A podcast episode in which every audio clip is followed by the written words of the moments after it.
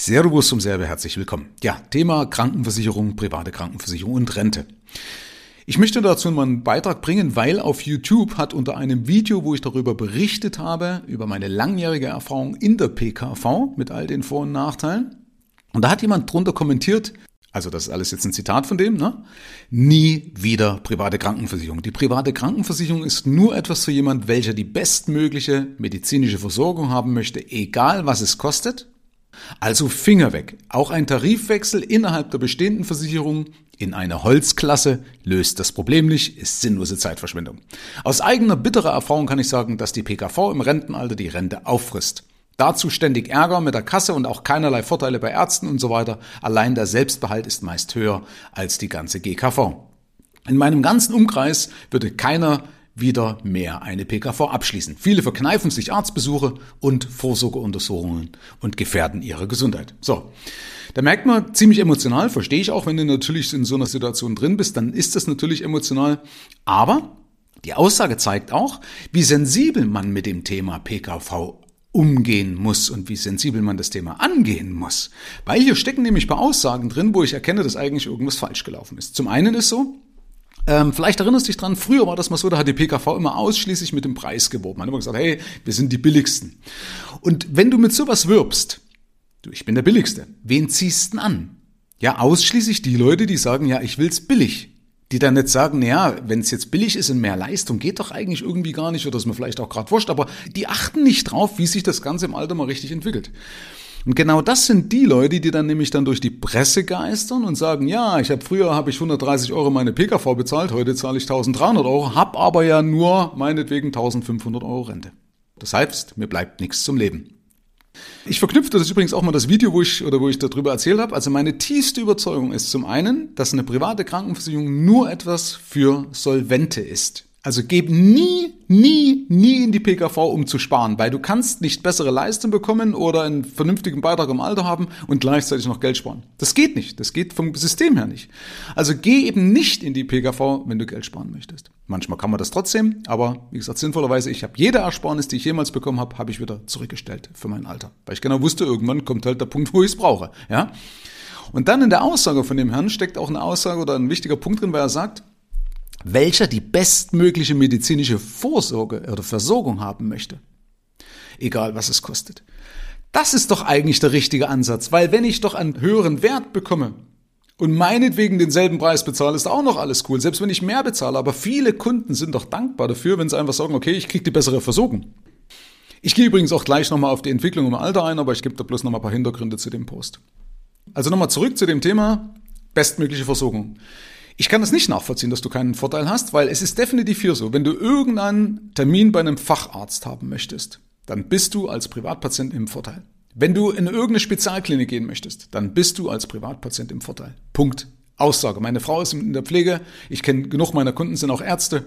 Es ist einfach so, ja. Es wird immer noch nach der Kasse gefragt, was sind Sie gesetzlich oder privat versichert? Ist doch bei der Terminvorgabe gar nicht wichtig, oder? Das ist doch dann nur wichtig, ob ich bezahlen kann oder wie bezahlt wird, wie die Abrechnung ist, wenn ich beim Arzt bin, aber doch nicht schon, wenn ich Termin ausmache. Wenn ich beim Radiologen anrufe und sage, hey, kann ich einen Termin bekommen? Ja, sind Sie gesetzlich oder privat? Probier's mal aus. Bei neun von zehn ist es so. Also, deswegen, das Argument kann ich nicht nachvollziehen. Da ist irgendwie, da hat er jetzt entweder so einen beschissenen Tarif, eben genau diese Holzklasse, die er da beschreibt. Aber naja, okay. Also kurzum nochmal, PKV ist nur für Solvente und Leute, die also eine vernünftige Leistung haben möchten. Ich möchte aber mal auch was erzählen zum Entwicklung, zur Entwicklung vom Höchstbeitrag. Also welchen Beitrag hättest du dann eigentlich bezahlen müssen? Also wenn man das sagt, ah, die private Krankenversicherung wird immer teurer. Ja, dann wird aber doch vielleicht die gesetzliche auch immer teurer, oder? Wie schaut denn das aus? Schauen wir uns doch mal an. 1970 ist ein klasse Jahr gewesen, bin ich geboren worden und da lag der Höchstbeitrag für die gesetzliche Krankenkasse, also der Höchstbeitrag, den man damals bezahlt hat, Trommelwirbel, bei 50,31 Euro. Also umgerechnet schon in Euro. 50 Euro und 31 Cent. Der Höchstbeitrag heute 2023, 53 Jahre später, liegt bei, nochmal Trommelwirbel, 977,56 Euro. Also von 50,31 Euro in 53 Jahren auf 977,56 Euro. Und jetzt kommt, da sind ja Reformen dabei gewesen. Also die haben ja noch weniger Leistung als damals. Also die haben ja den Preis erhöht und Leistung abgebaut. Bei der privaten bleibt ja dein Leistungsniveau wenigstens gleich. Also Achtung, wir hatten ja Reformen. Ich als Brillenträger, ich hatte zum Beispiel in der gesetzlichen keine Leistung mehr bekommen. Zähne haben sie eingeschränkt. Mammographie, also Brustkrebsvorsorge haben sie rausgenommen oder Eigenbeteiligung reingemacht. Und da sind wir nämlich auch schon mal, was der Kollege da schreibt mit Eigenbeteiligung. Auch bei der gesetzlichen Krankenkasse hast du eine Eigenbeteiligung. Alleine in Form von Medikamentenzuzahlungen. Also da wird manchmal Äpfel mit Birnen verglichen. Aber wie viel ist es denn eigentlich von 1970 von 50,31 Euro auf 2023 auf 977,56 Euro? Wie viel ist denn das durchschnittlich? Welche Steigerung pro Jahr? Nochmal Trommelwirbel, sind durchschnittlich 5,8 Prozent. Hey, das ist vielleicht ganz schön viel und das ist auch mehr als die Inflation. Aber Anmerkung dazu, natürlich auch eine private Krankenversicherung wird steigen. Ja, also alleine dadurch, dass alles teurer wird und so weiter, also machen wir uns nichts vor. Also sagen wir mal, beide steigen gleich. Also meine ist, glaube ich, im Schnitt nicht um 5,8 Prozent. Ich habe mal damals mal geschaut, da lag sie deutlich unter 3 Prozent. Ich habe jetzt jetzt aktuell nicht gerechnet, aber ist mir auch wurscht, wie gesagt, weil ich habe es ja wegen der Leistung für mich und meine Kinder gekauft. Aber 5,8 Prozent über 53 Jahre durchschnittlich jedes Jahr an Teuerung. Respekt. Ja, also da kannst du jetzt nicht sagen, dass das Ding jetzt alles kein Problem ist. So, bei mir ist es so jetzt aktuell, weil ich ordentlich vorgesorgt habe, zahle ich heute nur knapp 400 Euro, wenn ich heute in Rente gehen würde. Das ist ungefähr rund die Hälfte des Beitrages, den ich in der gesetzlichen Krankenversicherung bezahlen würde. Das liegt aber eben auch daran, dass ich eine vernünftige Altersvorsorge habe und damit auch den Höchstsatz zahlen würde. Das ist ein wichtiger Punkt. Weil ich habe ja in der privaten, und deswegen haben wir vorhin auch gesagt, nur für Solvente. Ja, also für Leute, die Geld haben. Wenn du nämlich keine Altersvorsorge im Alter hast, dann stehst du natürlich mit der privaten Krankenversicherung blöd da, weil ja der Beitrag von der privaten Krankenversicherung zur gesetzlichen Krankenversicherung einfach anders berechnet wird im Alter. Komme ich gleich drauf. Aber dadurch, dass ich eine vernünftige Altersvorsorge habe, würde ich auch den Höchstsatz bezahlen. Und das ist wichtig.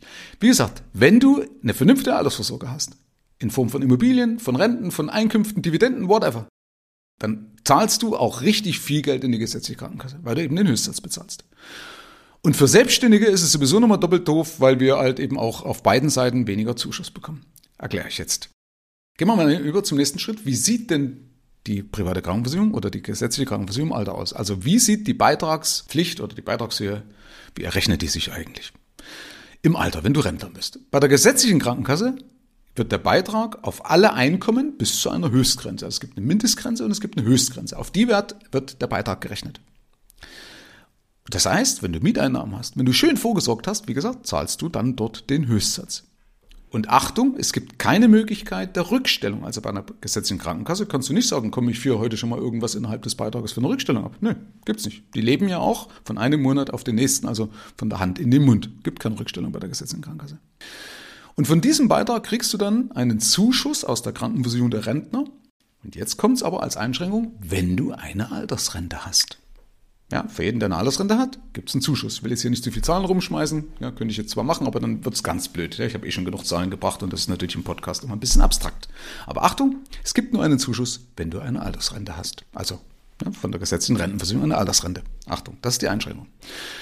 Also gesetzliche Fazit, zahlst du bis zu einem Höchstsatz auf alle Einkünfte. Punkt. Bei der privaten ist es unabhängig vom Einkommen, sondern da ist so, wie hat sich die Kasse entwickelt, also äh, habe ich ein solides Versicherungsunternehmen gewählt, was auch gut mit den Beiträgen umgeht, habe ich selber eine vernünftige Rückstellung gemacht und so weiter und so fort. Und dann zahlst du deinen Satz unabhängig vom Einkommen. Ja, also egal wie viel ich habe, ich zahle meinen Satz. Hat einer viel, freut er sich. Hat er weniger Einkünfte, ist es scheiße. Dann wäre er gesetzlich besser aufgehoben. Deswegen, Achtung, nochmal, Private ist nur etwas für solvente Leute, die nicht einen letzten Euro sparen wollen. Und von meiner privaten Krankenversicherung, da geht auch noch der Zuschuss von der Krankenversicherung der Rentner weg. Also das kriegen sowohl gesetzliche als auch Privatversicherte. Aber eben nur, wenn du eine Altersrente hast. So, jetzt bei mir. Ich habe so aufgrund meiner kurzen Zeit in der gesetzlichen Rentenversicherung als Arbeitnehmer und als Azubi nur ungefähr 30 Euro monatliche Rente. sind wir uns einig, das Eis, was ich dann als Zuschuss kriegen würde, die Kugeleis, auf die kann ich dann auch verzichten. Also Fakt ist, ich habe keinen Zuschuss, ja, weil ich halt auch nicht lange genug in die gesetzliche Rentenversicherung eingezahlt habe. Gott sei Dank. So, was fällt aber dann noch weg bei mir? Und zwar fällt der gesetzliche Zuschlag weg. Also wenn du mal irgendwann so einen gesetzlichen Zuschlag, das kommt, weiß ich nicht, wann kommt die Agenda, Agenda 2010, das war ja so eine Erfindung von der Schröder-Regierung, mal was Vernünftiges, was er gemacht hat. Da konntest du als private Krankenversicherungsmitglied freiwillig diesen gesetzlichen Zuschlag reinnehmen. Ich habe das damals gemacht, in weiser Voraussicht. Und der reduziert nämlich die Beiträge im Alter oder hält die Beiträge im Alter stabil, sagen wir es mal so rum, bis zum 85. Lebensalter stabil. Und das sind 10% immer von deinem Hauptbeitrag. Ja, also wenn du in deine Krankenversicherung ohne alles, also ohne Tagegeld und so weiter, was du einzahlst, davon 10%. Und der fällt weg. Also wenn du in Rente gehst, dann fällt der weg.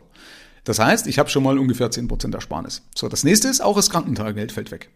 Ja, ist ja auch nochmal eine Summe bei mir, also ich habe ein erhebliches Krankentagegeld, also auch das fällt weg. So. Und dann greift meine Altersrückstellung. Also ich habe ja, wie vorhin erzählt, ich habe vernünftig vorgesorgt. Ich habe mir halt damals Gedanken gemacht und dann greift meine Rückstellung, die ich gebildet habe, selber freiwillig aus meinem Geld nochmal, um die private Krankenversicherung im Alter abzufangen. Wie ich das gemacht habe, will ich jetzt hier nicht klugscheißen. Also ich will einfach nur sagen, okay, was steckt denn teilweise drin in den Aussagen?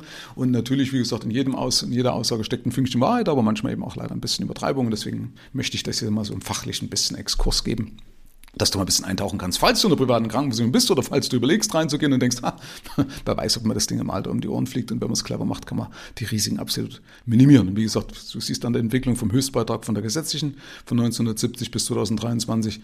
Das ist auch ein Risiko drin, ja, steckt auch keiner drin. Und wer weiß, was noch weitere Krankenversicherungsreformen uns noch bringen. Und Krankenversicherungsreformen bei der gesetzlichen Krankenversicherung heißt ja immer, immer Leistungskürzung. Ja, Beitrag bleibt gleich oder wird sogar mehr, Leistungskürzung. Punkt. Ja, so ist es einfach.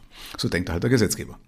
Übrigens, wenn wir jetzt gerade bei Gesetzgeber sind, das Lustige ist ja, dass die Regierenden, die sind ja sogar in der privaten Krankenversicherung. Also die, die sagen, äh, Vorsicht hier mit dem System, die sind ja die Chefs der privaten Krankenversicherung, die sind alle doch beihilfeberechtigt. Die sind dann als Beamte in der Krankenversicherung, also in der privaten Krankenversicherung. Ja, ah, ein Schelm, wer Böses dabei denkt, oder? Also, wenn du doch schon Gesetze machen kannst und das alles so blöd ist, dann wird es doch abschaffen und sagen, ja komm, wir müssen alle wieder zurück in die gesetzliche.